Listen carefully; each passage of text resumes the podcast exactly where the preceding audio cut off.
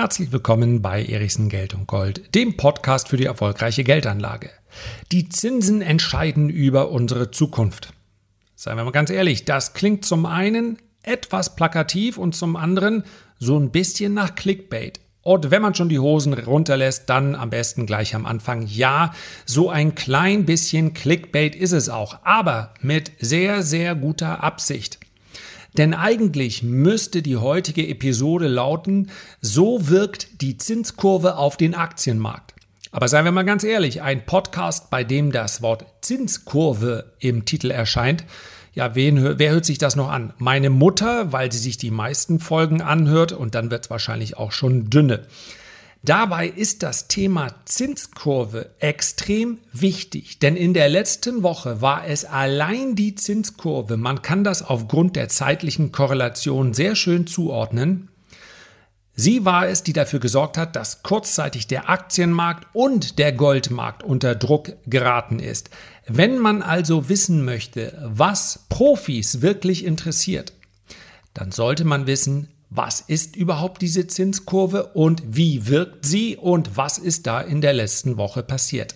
Ich verspreche dir, es wird nicht allzu kompliziert, es wird kompakt, aber es ist einfach Basiswissen für jeden, der gerne mal auf die Börse schaut und sich fragt, warum ist dieses oder jenes jetzt eigentlich gerade so gekommen. Hörst dir an.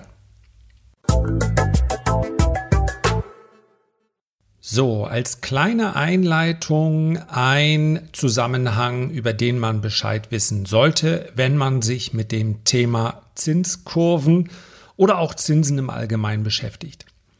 Die Rendite einer Anleihe sinkt, wenn der Kurs steigt. Das ist das eine. Und das andere ist, dass wir zwei Arten von Zinsen haben am Markt eigentlich sogar deutlich mehr, aber zwei Arten, bei denen wir klar unterscheiden können.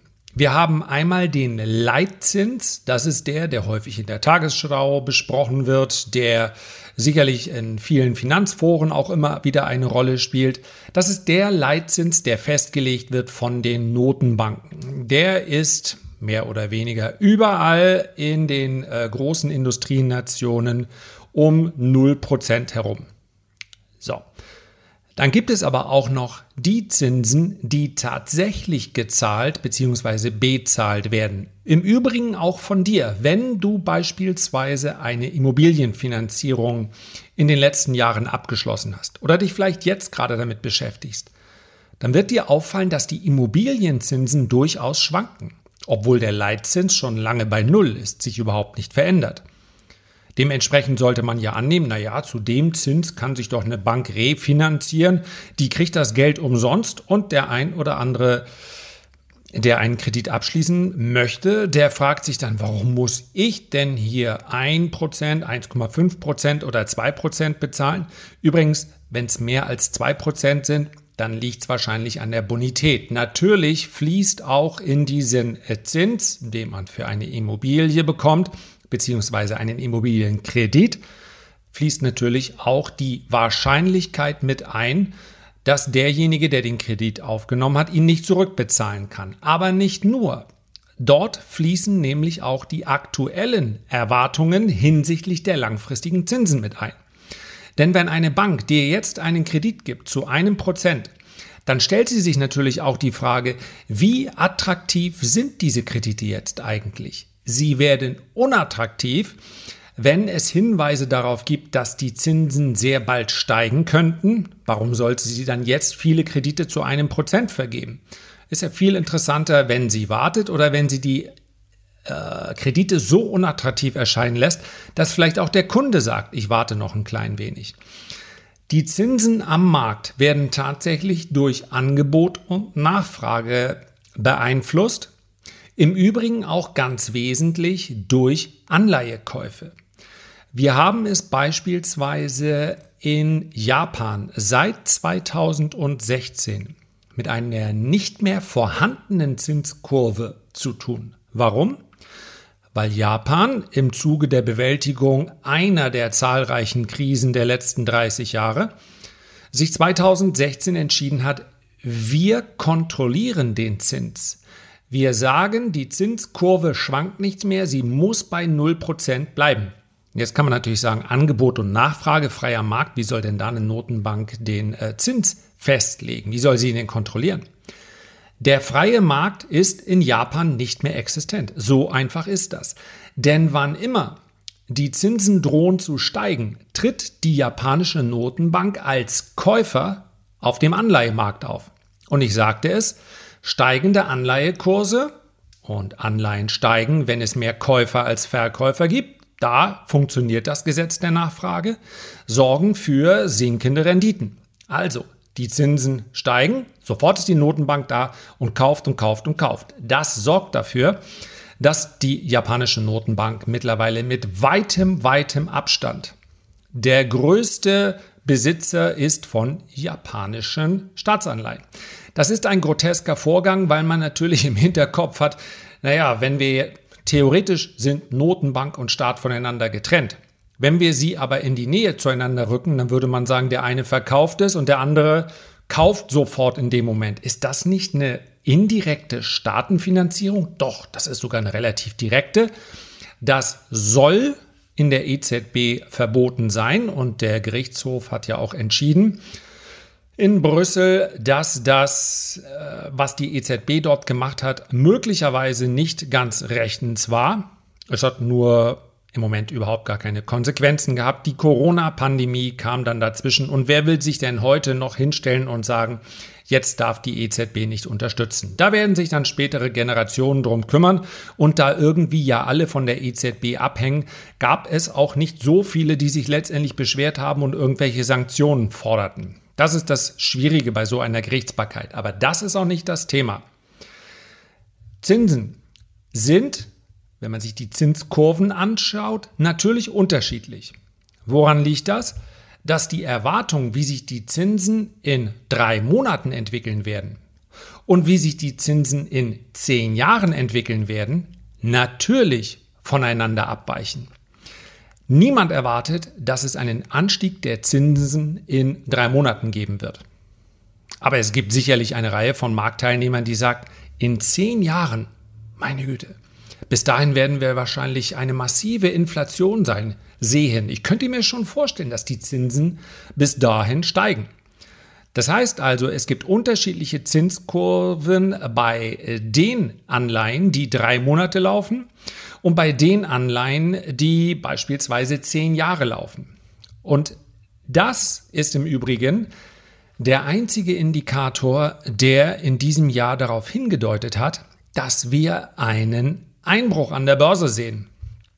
Genauer gesagt ist diese Zinskurve kein Börsenindikator, sondern ein Rezessionsindikator. And guess what?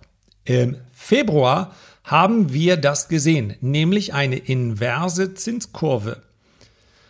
Das heißt, an den Anleihemärkten hat sich eine Entwicklung gezeigt, die eine relativ pessimistische Sichtweise offenbart. Denn die mittel- und langfristigen Zinsen sind so stark gesunken, dass sich die Zinskurve invertiert hat. Das bedeutet, dass für kurze Laufzeiten von US-Staatsanleihen mehr Zins anfällt als für längere Laufzeiten. Und das ist etwas, was absolut mm, ja im Prinzip ja widersprüchlich ist, zumindest in der aktuellen Marktphase. Das nennt man eine invertierte Zinskurve. Und das Überraschende ist, dieser Indikator hat in den letzten Jahren sehr, sehr gut funktioniert. Vor jeder der letzten neun US-Rezessionen hat sich die Zinskurve invertiert. Und dann dauerte es nach dieser Invertierung, ja, also so häufig ist das gar nicht der Fall, 12 bis 24 Monate, bis dann die Rezession kam. In den letzten 60 Jahren ist dieses Ereignis nur zweimal aufgetreten, ohne dass es dann zu einer äh, Rezession kam. Und das ist dann schon ein relativ zuverlässiger Indikator. Ja, er ist nicht bei 100 Prozent, aber das ist etwas, was wir natürlich an der Börse sowieso relativ selten finden. Es gibt im Übrigen, das nur ganz am Rande, unglaublich viele Arbeiten darüber, warum das so sein könnte. Also warum diese Zinskurve als Indikator so gut funktioniert. Und noch heute im Jahr 2020 muss man sagen, die offizielle Stellungnahme lautet, und wir sprechen hier immerhin über Ökonomen, die mit einem relativ breiten Kamm auf so Foren beziehungsweise äh, ja, äh, Weltwirtschaftsforum Forum in Davos und so weiter, selbst die sind sich uneinig, beziehungsweise so richtig weiß keiner, warum das äh, tatsächlich so gut funktioniert hat in der Vergangenheit. Ich mag das ja ganz gerne, wenn man auch mal an einen Punkt kommt, wo man sagt, das funktioniert, aber warum, weiß ich eigentlich auch nicht so genau. Das ist so ein bisschen wie, wenn man es richtig macht am Hochzeitstag bei seiner Frau. Ausgerechnet diesmal habe ich das Richtige gefunden. Ich weiß nicht warum, aber ich genieße einfach, dass es so ist. So, das ist der eine Teil. Das sollte man über eine Zinskurve schon mal wissen. Und ja, wenn du mir hier auf dem Podcast äh, folgst oder an anderer Stelle, ich verspreche dir, sobald dieses Ereignis wieder auftreten wird, dann werde ich auch darüber sprechen. Ja, an dieser Stelle übrigens vielen, vielen Dank für die vielen, vielen äh, positiven Kommentare, die möglich sind auf einigen Plattformen, wo dieser Podcast erscheint. Ich sitze einfach nur davor und freue mich. Wenn ich schlechte Laune habe, dann gucke ich mir das an. Ich weiß, manchmal verplapper ich mich, manchmal verstricke ich mich auch ein bisschen und manchmal ist nicht ganz das drin, was als Überschrift so versprochen wurde. Aber ihr scheint mir das zu äh, vergeben und dafür einfach nur ganz, ganz vielen Dank. Wer so einen Kommentar schreibt, wer sich die Zeit nimmt, der tut mir einen ganz großen Gefallen.